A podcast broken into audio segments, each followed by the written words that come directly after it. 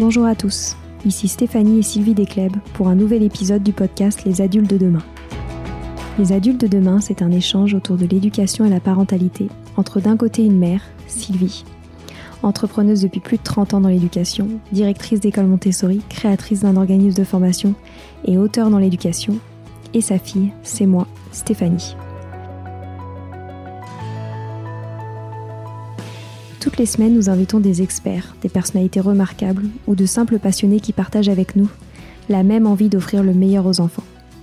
Car comme le disait si bien Maria Montessori, l'enfant est l'avenir de l'homme. Et nous souhaitons donc vous donner des pistes de réflexion et de potentielles réponses pour offrir aux enfants le plus bel avenir. Alors si vous êtes jeunes adultes, parents, futurs parents, grands-parents, professeurs ou simples passionnés de l'éducation, ce podcast est fait pour vous. Pour suivre toute notre actualité ou échanger avec nous, n'oubliez pas de nous suivre sur notre compte Instagram Les Adultes de Demain ou sur notre blog lesadultesdedemain.com.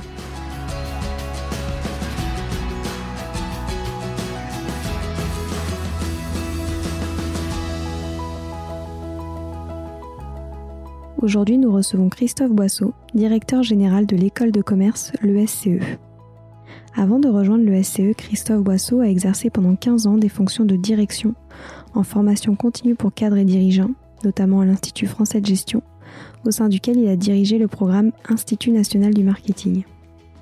Si nous échangeons avec lui, c'est parce qu'il a mis en place un programme d'études bien particulier, un bachelor Montessori. C'est la toute première fois en France que la pédagogie Montessori s'implante dans le supérieur. Et comme on adore vous raconter de belles histoires, celle-ci, je suis sûre, vous inspirera énormément.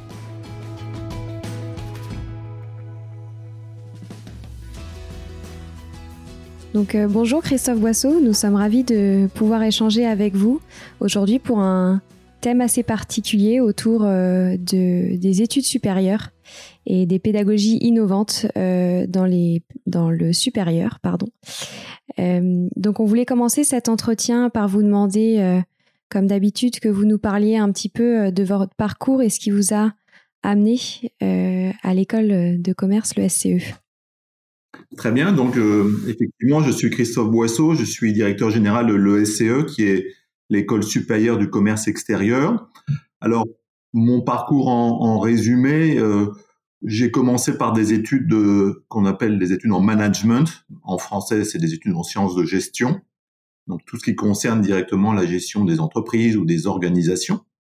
Euh, j'ai fait en particulier un doctorat et un, et un PhD sur les méthodes japonaises de gestion. J'ai toujours été très intéressé par la culture japonaise et asiatique euh, en général.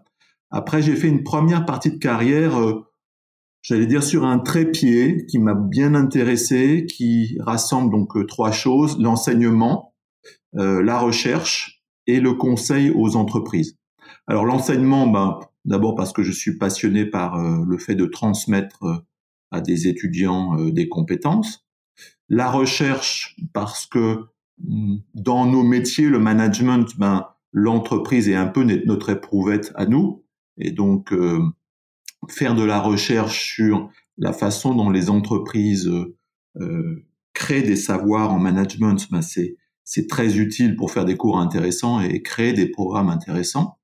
Et puis le conseil aux entreprises, ben je le disais, c'est l'éprouvette, donc il faut bien aller voir des entreprises. Dès que j'ai fait ma thèse, je suis allé chez Sony, euh, je suis allé chez Citroën, chez Bendix, dans des cultures très différentes, pour comprendre la façon dont des entreprises très différentes mettaient en place des méthodes venues d'ailleurs en, sciences du, management. Donc ça, c'était un peu ma première partie de carrière. Ensuite, j'ai eu une carrière un peu plus, une seconde partie un peu plus managériale. Euh, été directeur du développement euh, euh, du département de gestion à l'université de, Nanterre. J'en j'en ai été aussi l'un des vice-présidents pendant plusieurs années. J'ai été aussi directeur marketing et développement d'un institut de formation et de conseil pour les cadres et les dirigeants. Voilà. Je suis parti plutôt sur du management d'équipe, toujours dans l'enseignement supérieur. Et puis depuis trois ans, je me consacre entièrement à la direction générale de l'ESCE, euh, qui est une école extrêmement intéressante et très interculturelle. Voilà pour en résumer peut-être en trois, en trois points. Merci beaucoup. Est-ce que vous pourriez nous en dire euh, un petit peu plus sur euh, l'ESCE oui, alors le SCE fait partie de, ce qu'on appelle la grande famille des grandes écoles françaises. Hein. c'est quelque chose qui est une vision très française, les grandes écoles. On est en particulier membre de la CGE. La CGE, c'est la conférence des grandes écoles qui réunit, euh, je crois, 265 grandes écoles, à la fois des écoles de commerce et, beaucoup d'écoles d'ingénieurs.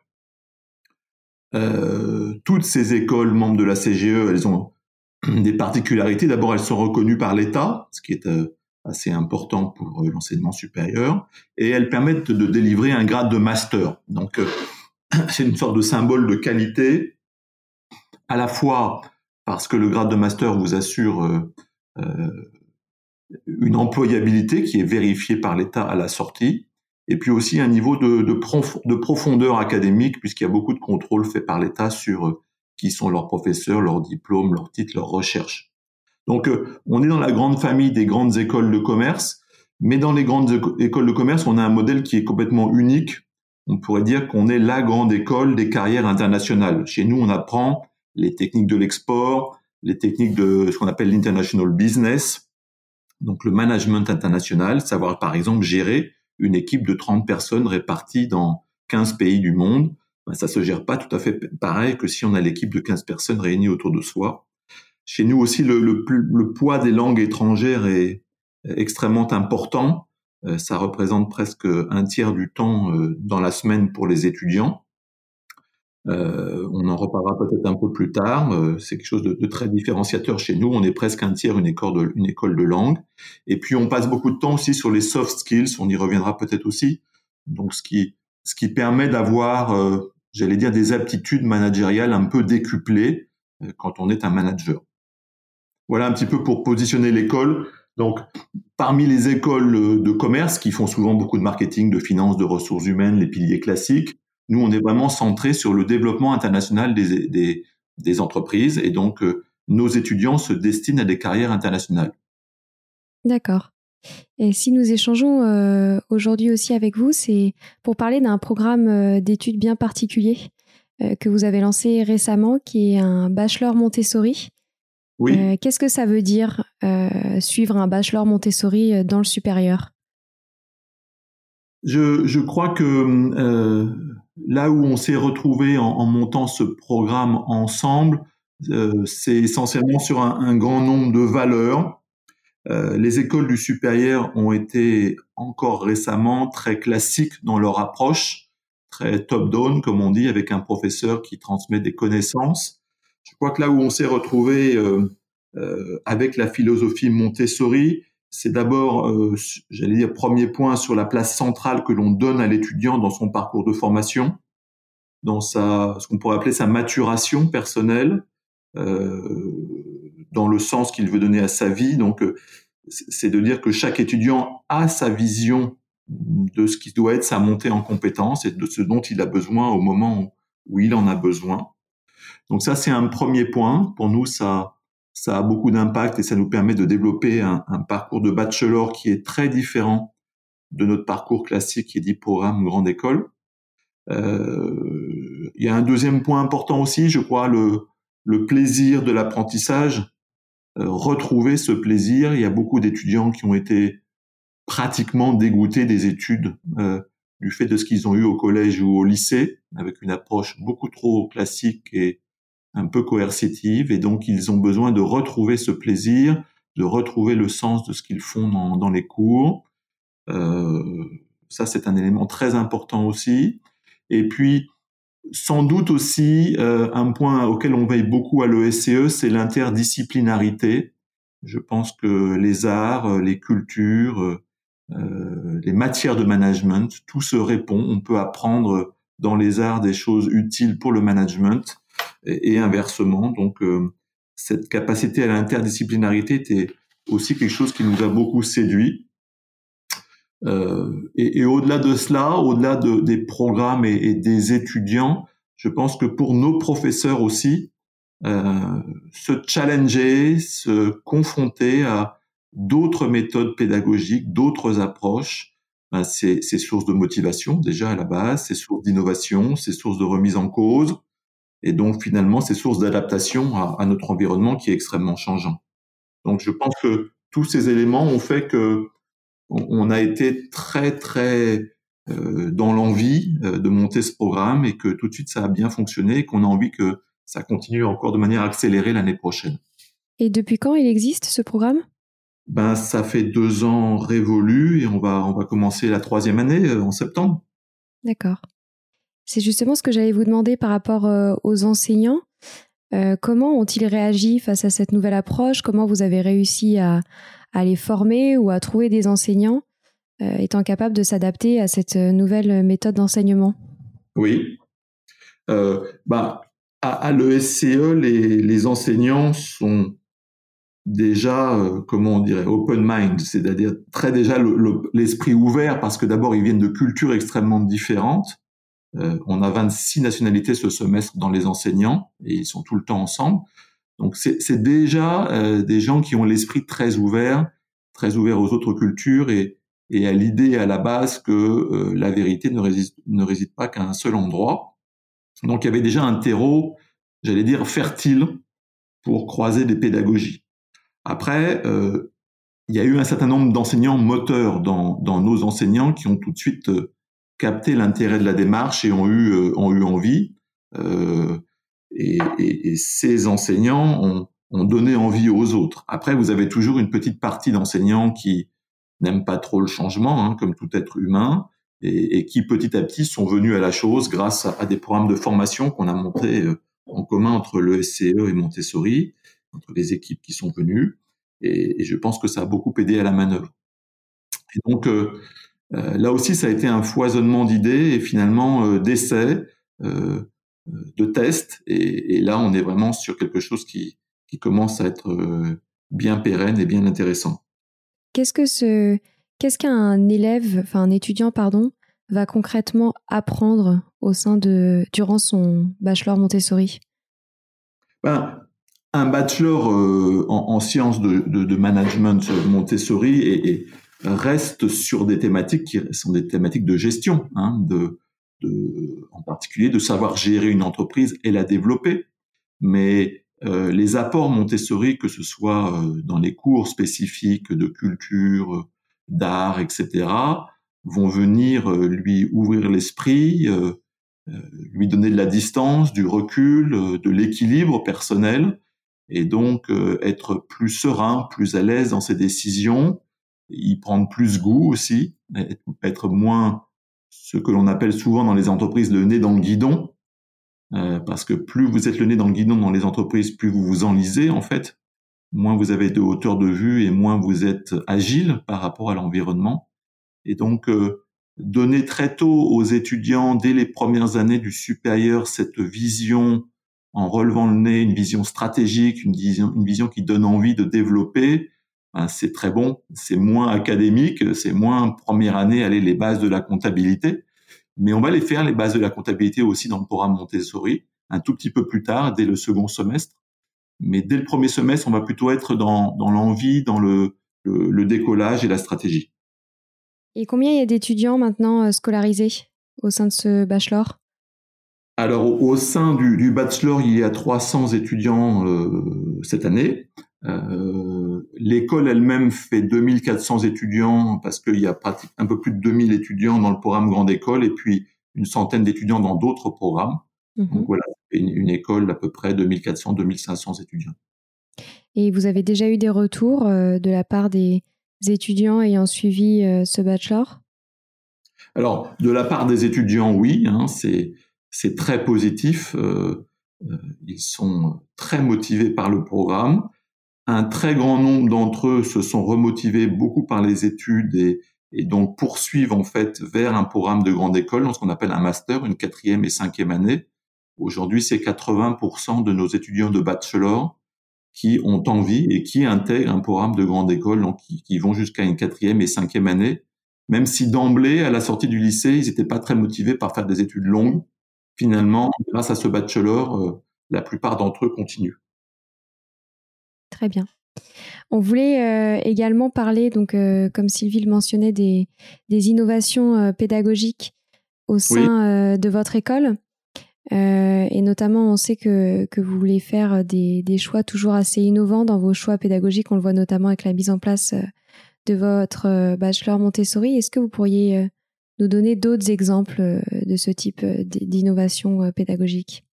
Oui. alors, peut-être deux exemples. Un premier exemple qui, qui est ce qu'on appelle les problématiques confiées. Vous savez que dans les écoles, toutes les écoles de commerce utilisent les cas d'école, hein, les cas, fameux cas Harvard, euh, qui sont des gros cas qui font entre 30 et 300 pages, un gros, un gros bloc de papier qu'on remet aux étudiants avec des questions, et on leur dit, bah, travaillez ces questions, puis venez les exposer, puis on vous met une note. Bon. Nous, ça nous séduit pas beaucoup, euh, ces cas d'entreprise, même si on peut en utiliser un peu. On préfère les problématiques confiées, c'est-à-dire des cas qui sont confiés par des entreprises réelles.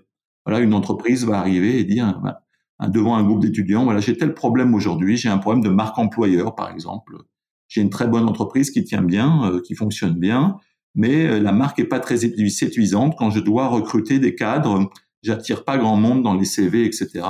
Je voudrais qu'on travaille sur ma marque employeur. Et donc, un groupe d'étudiants va travailler avec l'entreprise en duo euh, pour déjà faire un diagnostic le premier mois, aller regarder tout ce qui pose problème, aller voir les sites internet, interroger des gens.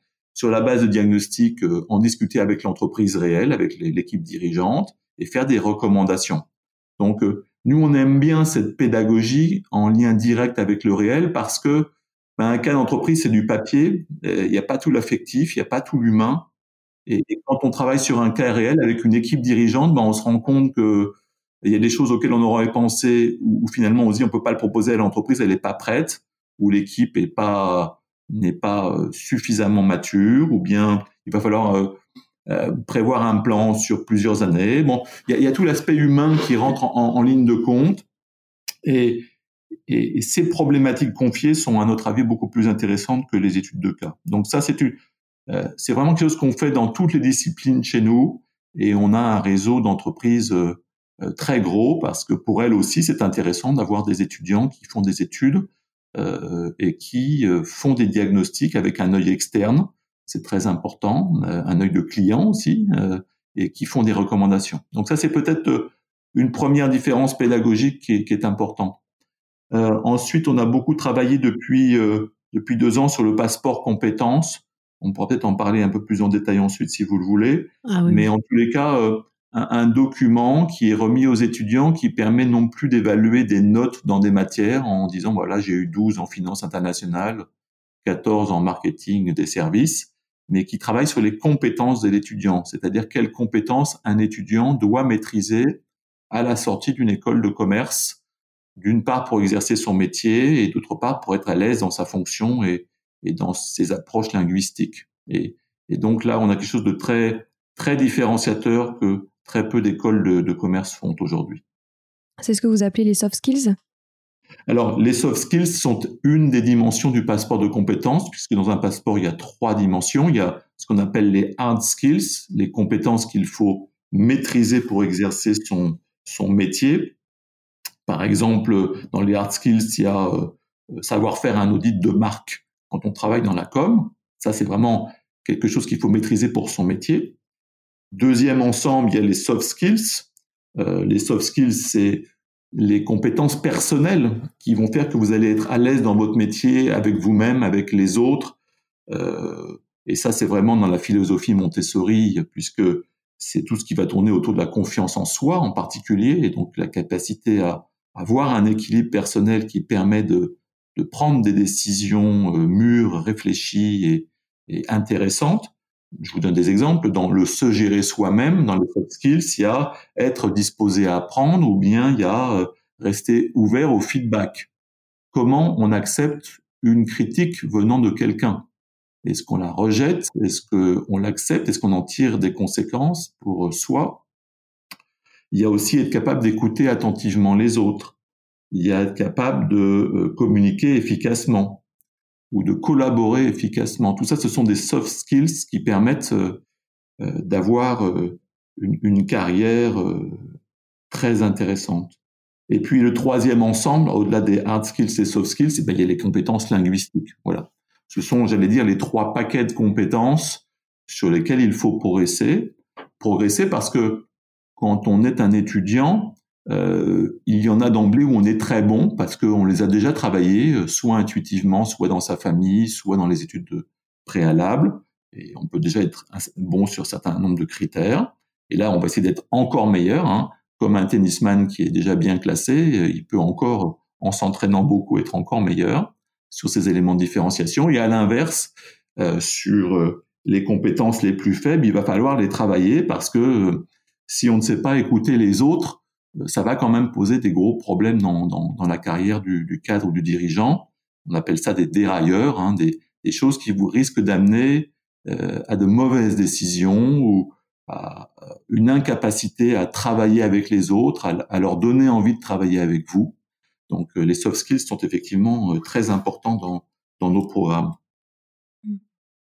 Et quel rapprochement faites-vous entre les soft skills et le programme Montessori? Ben, L'approche Montessori globalement est, est, très centrée sur les soft skills, hein, puisque c'est très centré autour de la confiance en soi, de la volonté d'innover, de euh, la capacité à faire preuve d'une certaine forme d'humilité aussi, de favoriser la durabilité, de d'être en, lien avec des équipes, d'être plutôt proactif euh, et, donc innovateur, de, de, prendre des risques. Donc euh, tous ces éléments qu'on retrouve euh, dans, les grandes lignes des, approches Montessori sont très largement tournés vers les soft skills et la capacité des, des, étudiants et des êtres humains en général à, à progresser dans la connaissance de soi-même, dans la connaissance des autres, euh, dans les cultures, dans le développement, etc. Sylvie, tu veux peut-être donner ton point de vue là-dessus?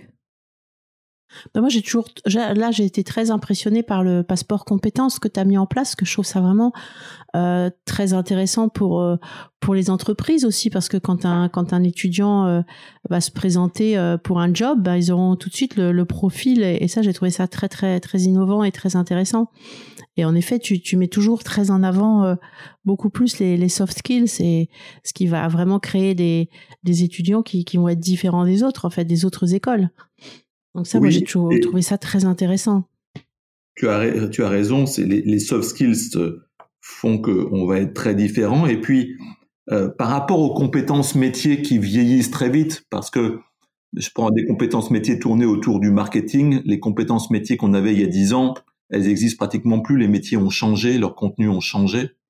Et donc les compétences métiers, on va les acquérir pratiquement que pour son premier emploi. Dans cinq ans, elles seront très périmées et il faudra en acquérir d'autres. Alors que les compétences euh, euh, de l'être humain, de, de, de, la connaissance de soi et de tout ce dont on a parlé autour des soft skills, c'est quelque chose de beaucoup plus pérenne sur lequel on peut progresser avec l'expérience et, et, le temps. Donc c'est très important d'en avoir conscience dès ses études de manière à, à en faire euh, un socle très important pour euh, son propre développement, pour le développement des équipes et, et au total le développement de son entreprise dans le monde. Ouais, c'est la même chose que ce que tu fais, moi, qui m'avait, qui m'a impressionné aussi avec toutes les langues que tu proposes. Et au-delà des langues, c'est les séjours à l'étranger, parce que c'est vrai qu'apprendre une langue, bon, c'est bien, mais il faut, il faut quand même apprendre la culture, apprendre comment les gens vont réagir, etc. Et ça, ça va permettre à, à ces jeunes d'aller travailler dans, dans, dans, de nombreux pays. Et ça, c'est aussi une ouverture extraordinaire et aussi une ouverture de, de tolérance, d'empathie pour l'autre, d'apprendre que d'autres vont vivre différemment. Toi, tu vas au-delà des langues, puisqu'il y a énormément de de séjour euh, à l'étranger aussi. Et ça, ça c'est, je trouve que c'est une innovation aussi pédagogique. Il y en a plus que dans les autres écoles, j'ai l'impression. Oui, tout à fait. Alors, euh, pour revenir un petit peu sur les différents points que, que tu soulignais, il y a les, les langues. Pour nous, effectivement, c'est très important puisqu'il y a deux langues obligatoires à la base, comme dans la plupart des écoles de commerce. Mais ensuite, il y en a deux optionnelles qui s'ajoutent. Donc, un étudiant peut faire jusqu'à quatre langues par semaine parmi un ensemble de 20 langues. Donc, ça, c'est exceptionnel parce que la plupart des écoles prestent à peu près l'allemand, l'anglais, l'espagnol, et, voilà. Euh, nous, on parle bien sûr allemand, anglais, arabe, chinois, espagnol, euh, hébreu, italien, japonais, la langue des signes aussi, le portugais, le coréen, le grec, euh, le hindi. Donc, c'est c'est cette ce qui est intéressant là-dedans, c'est que chaque étudiant, du fait de son expérience du passé, de son de ses origines, peut se créer son propre CV. Tout le monde à la de SE parlera pas euh, anglais, espagnol. Hein, il y en a beaucoup qui parleront peut-être euh, en anglais, et, hébreu et, hindi. Pourquoi pas hein Et si ça permet d'avoir une carrière très originale et très propre à soi, ce sera parfait. Donc ça, le premier point, effectivement, je pense que la, variété des langues qu'on propose et, la qualité de l'enseignement des langues, si on veut gagner sa liberté internationale et être un vrai manager du futur dans le monde, bah, il faut maîtriser trois ou quatre langues bien. Et ça, c'est c'est très important parce que naturellement, les entreprises dans le monde entier parlent euh, l'anglais. Maintenant, euh, si on veut vraiment faire des affaires avec la Chine, euh, maîtriser un peu le chinois ou un peu plus qu'un peu, ben c'est très bon. Voilà, parce que c'est une c'est un signe d'intéressement pour les autres. Euh, et quand un Français parle chinois, ben ça plaît aux Chinois naturellement. Hein. Comme nous, un Chinois arrive chez nous et qu'il parle le français, euh, ça crée tout de suite une relation beaucoup plus intime. Euh, et au-delà de cela, tu le, tu disais aussi, il y a les expériences du, du monde qu'on va avoir. Et effectivement, euh, là, les étudiants chez nous partent beaucoup à l'étranger. D'abord, ils ont deux, deux, euh, deux semestres complets de six mois chacun d'échanges académiques en deuxième et en quatrième année. Donc, chez des partenaires universitaires dans d'autres pays du monde, sur l'ensemble des cinq continents. Et puis, ils ont trois stages en première, troisième et cinquième année, où là aussi, ce sont des stages sur des missions internationales. Et puis, ils ont des tracks internationaux possibles dès la première année. Dès la première année, ils peuvent avoir un track, on en propose trois, American Track, Asian Track ou European Track.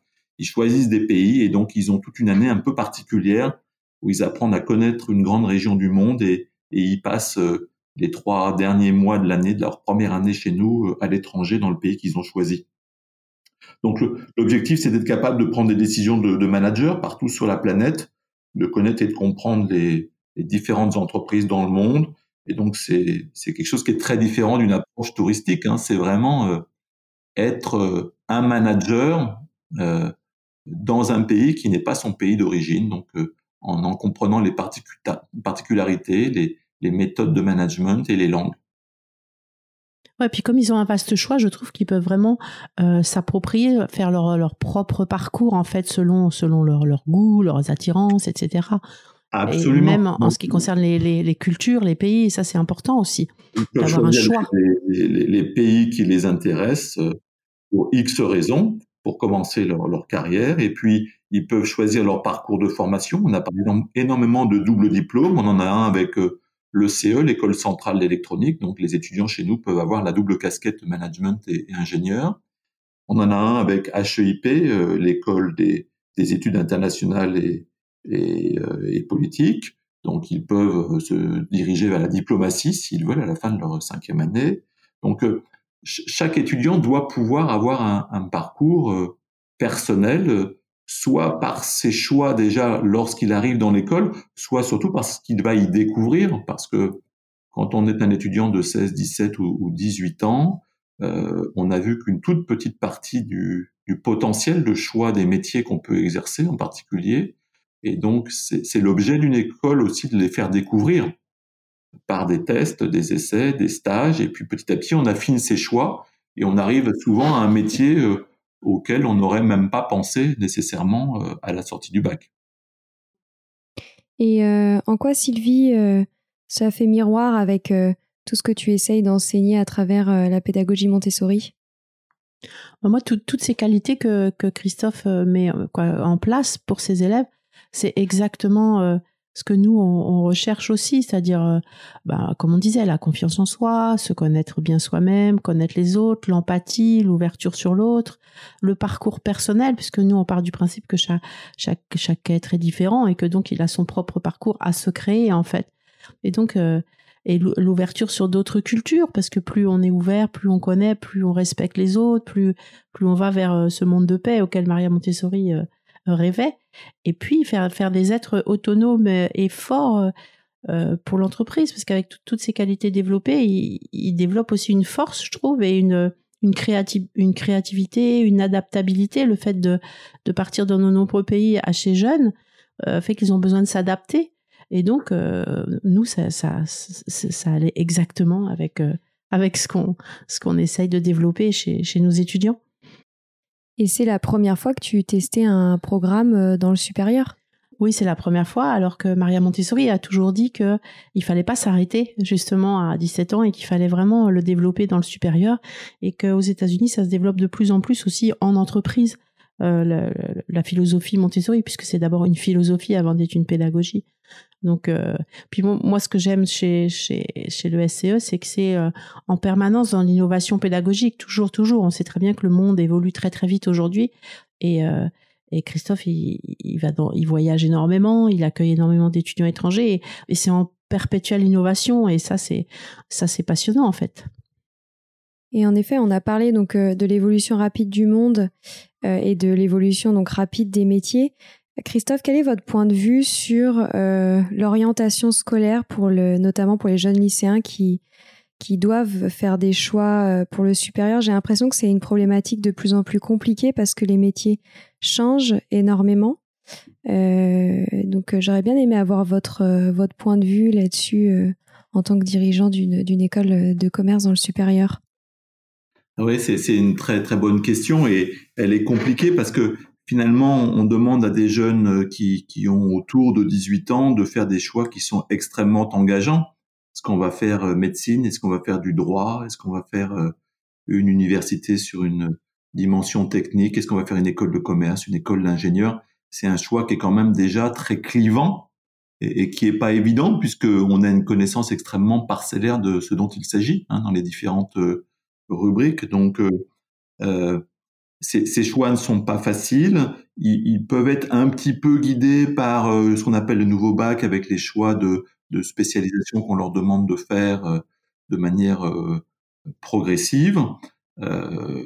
maintenant, effectivement, pour les écoles de commerce, l'avantage que nous avons, c'est que nous offrons beaucoup de choix et, et, et beaucoup de métiers possibles, hein, parce que quand on rentre dans le monde de l'entreprise, il y a des très grandes fonctions, des très grands piliers dans les entreprises, et donc on peut faire des choses extrêmement variées, plus ou moins quantitatives, plus ou moins qualitatives, plus ou moins en autonomie, plus ou moins tournées vers les autres.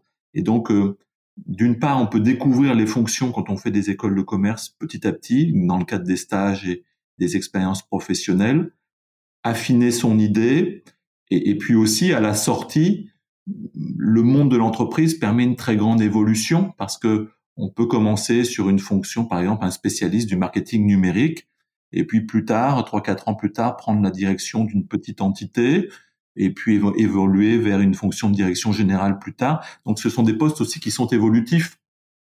Et on peut être passionné par des, questions techniques en début de carrière, être le meilleur marketeur numérique qui arrive à, intéresser le maximum de clients.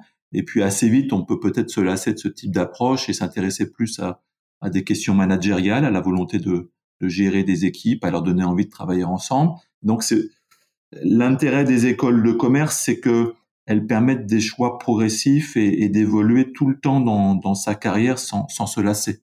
Voilà. Parce que notamment, euh, je trouve qu'on entend de plus en plus parler de reconversion professionnelle. Ça a l'air d'être euh, beaucoup plus à la mode qu'avant. Donc, est-ce que vous pensez que ce sont des élèves qui se sont mal orientés ou qu'il s'agit plus euh, d'une nouvelle forme de société où on décide de...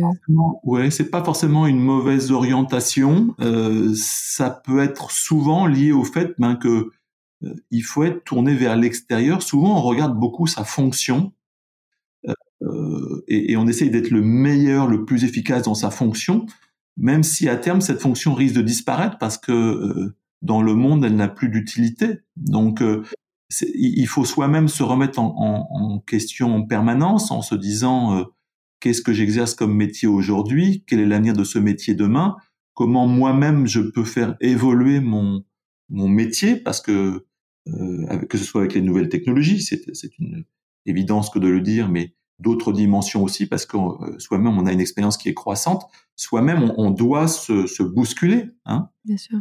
on, on, doit se réimprégné d'innovation. On doit aller à des conférences, on doit euh, euh, écouter ce qui se fait dans d'autres pays ou dans d'autres entreprises. Donc, euh, quand on en arrive au, point où euh, finalement on est au bout de son métier et, pratiquement on va être licencié ou si c'est pas pour des raisons économiques, hein, bien sûr, si c'est juste parce qu'on est au bout d'un métier, là c'est quand même c'est quand même gênant. Hein. Il faut quand même et c'est là où, ce dont on parlait avec Sylvie tout à l'heure est, important, c'est se construire son parcours de formation, mais son parcours de vie aussi. Hein. Être capable de se remettre en question et de, et de se bousculer soi-même et de se donner envie tout le temps d'aller plus loin. Et est-ce que, est-ce que tu crois justement qu'on peut préparer les étudiants à ça? Parce que moi, ce que je remarque aujourd'hui, avec, euh, comme j'ai des enfants dans des âges de entre 25 et 35, euh, et quand on voit toutes les carrières, maintenant, on reste pas 30 euh, ans dans la même société, au même job et tout ça. est-ce qu'on peut les préparer à ça justement, à, à des, À des changements de parcours? Ouais, tout à fait. Le travail que nous faisons sur les soft skills, c'est exactement ça. Quand on dit écouter les autres attentivement avec tout ce qu'ils peuvent vous apporter dans votre métier, dans d'autres entreprises, dans d'autres secteurs d'activité. Quand on dit entretenir euh, des relations interpersonnelles de qualité, avoir un très bon réseau sur LinkedIn, etc., tout ça vous ouvre des potentialités de carrière énormes. Hein. je suis très étonné du nombre de cadres qui aujourd'hui n'ont pas de profil LinkedIn du tout.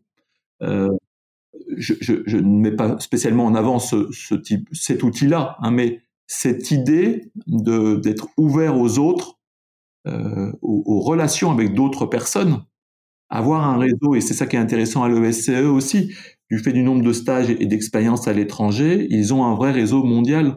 Quand ils sortent, ils connaissent tous au moins 40 ou 50 étudiants d'autres pays du monde. Et aujourd'hui, ils ont 18, 20 ans, mais ils auront tous 30, 35 ans. S'ils ont eu l'intelligence de rester en contact et d'échanger, vous avez un réseau euh, génial dans le monde entier. Et donc, euh, ça vous donne des opportunités de carrière, des idées nouvelles, de voir ce que font les autres et ce qu'ils sont devenus, euh, voire même des offres d'emploi. Des fois, hein, dans le réseau étudiant, c'est et, ce qu'on appelle le réseau alumni, les anciens, c'est très important. Donc, euh, tout ce qu'on travaille sur les soft skills, qu'est-ce que soit le soft skills qu'on travaille dans le monde, doit, doit aider à cette vision externe, sortir de soi, de cette vision purement interne et se tourner vers, vers le reste du monde. Et est-ce que vous avez des moyens pour suivre ces étudiants qui sortent de vos écoles, donc euh, les, les alumni, pour oui, on potentiellement les accompagner justement dans ces changements? Bien sûr, il y a, on a une structure interne qui est consacrée à cela, à la relation entreprise et à la relation alumni. Et puis, les alumni, eux, aussi, ont leur propre organisation. Euh, à l'ESCE, ça fonctionne avec des ambassadeurs. Donc, quand vous arrivez dans un pays, euh, une fois, je suis allé à Singapour, j'ai vu euh, la personne en charge de Singapour euh, m'accueillir et elle accueille tous les tous les étudiants ou les alumni ou, les stagiaires qui arrivent dans, le pays et elle a son propre réseau sur place d'anciens. Donc euh, c'est toute une structure aussi qui est gérée par les anciens eux-mêmes parce qu'ils aiment bien retrouver les gens avec qui ils ont fait des études ou, qui ont suivi des études dans la même école. Très clair. Donc on arrive au bout de cet entretien. J'aimerais vous poser une euh, dernière question. Quelles sont euh, vos euh, ambitions pour le SE pour les années à venir, notamment avec tous les changements un peu soudains auxquels nous avons dû faire face dans les derniers mois? Quels sont selon vous les, les grands enjeux pour votre école? Alors, mon premier enjeu est celui que j'ai mis en place depuis deux ans dans l'école au maximum, qui est de renforcer cet ADN exceptionnel de cette, de cette école ESCE e qui est vraiment hors norme, euh, complètement tournée vers les carrières à l'international. Je pense qu'on est la seule école, d'ailleurs on a été classé trois ans de suite hein, par le, le magazine euh, Le Palmarès de l'étudiant comme la première école pour la catégorie travailler à l'étranger. C'est pas c'est pas le hasard et on doit vraiment poursuivre à fond dans, dans, cette direction et il y a encore énormément de choses à faire. Euh, ensuite, euh, euh, je pense qu'il faut mettre à disposition nos, nos programmes originaux, euh, pas seulement à Paris et à Lyon, mais dans d'autres régions françaises et dans d'autres endroits du monde, en, dehors des endroits où nous sommes déjà. Euh, il y a aussi beaucoup à, à, développer dans ce domaine. Et enfin, votre, votre question a mené une réflexion autour des, des impacts du Covid. Je pense que notre école était déjà un petit peu en avance pour ce qu'on appelle le blended learning, le, l'équilibre que l'on donne entre le présentiel, les cours en présence et les cours euh, en online, puisqu'on a déjà 30% de nos cours qui sont prestés de manière hybride. Mais le, Covid euh, a accéléré cette prise de conscience euh, qu'on peut faire des très bonnes choses, beaucoup plus qu'on ne le pensait auparavant, et, et que le cours en présentiel dans une salle en face à face est quelque chose d'extrêmement important à privilégier, mais euh, n'est sûrement pas la seule source de montée en compétences et de, et de développement de, euh, des connaissances. Euh, on, on, a testé beaucoup d'outils euh, qui ont, qui ont eu des effets très positifs et donc on est vraiment en train de recomposer j'allais dire, l'architecture de ce qu'est un programme. On doit pouvoir être beaucoup plus innovateur et beaucoup plus efficace et beaucoup plus intéressant pour les étudiants encore et notamment pour les ce qu'on appelle les digital natives, c'est donc ceux qui sont nés carrément avec le, le digital au biberon. Voilà. Donc ça, je pense que ça, ça va nous occuper beaucoup, euh, énormément dans l'année qui vient et puis beaucoup aussi ensuite. Super. Ben, merci beaucoup euh, Christophe, c'était euh, passionnant. Merci à vous tous et très bel été. Merci. Voilà, c'est fini pour aujourd'hui. On espère que cet épisode vous a plu. Avant de se quitter, on a quand même besoin de vous. Si après avoir écouté cet exposé, vous ressortez avec plein d'idées pour apporter le meilleur aux enfants, n'oubliez pas de nous laisser 5 étoiles et un petit commentaire sur Apple Podcast, sur iTunes ou toute autre plateforme d'écoute de podcast. Cela nous aidera à mieux ressortir et surtout à nous motiver pour continuer cette aventure ensemble. Si vous avez des suggestions, des idées de thèmes, des questions à poser, n'hésitez pas à nous contacter sur les réseaux sociaux, Instagram ou LinkedIn, en tapant les adultes de demain. Nous serions ravis d'échanger avec vous. Si vous souhaitez en savoir davantage sur Sylvie, je vous invite vraiment à aller voir son blog sylvidescleb.com ou à la suivre sur Instagram en allant sur son profil sylvidesc, D-E-S-C, Montessori. Enfin, si vous souhaitez en savoir plus sur le calendrier des prochaines formations Montessori, rendez-vous sur www.apprendre-montessori.fr. On a hâte de vous retrouver vite et à très bientôt sur les adultes de demain.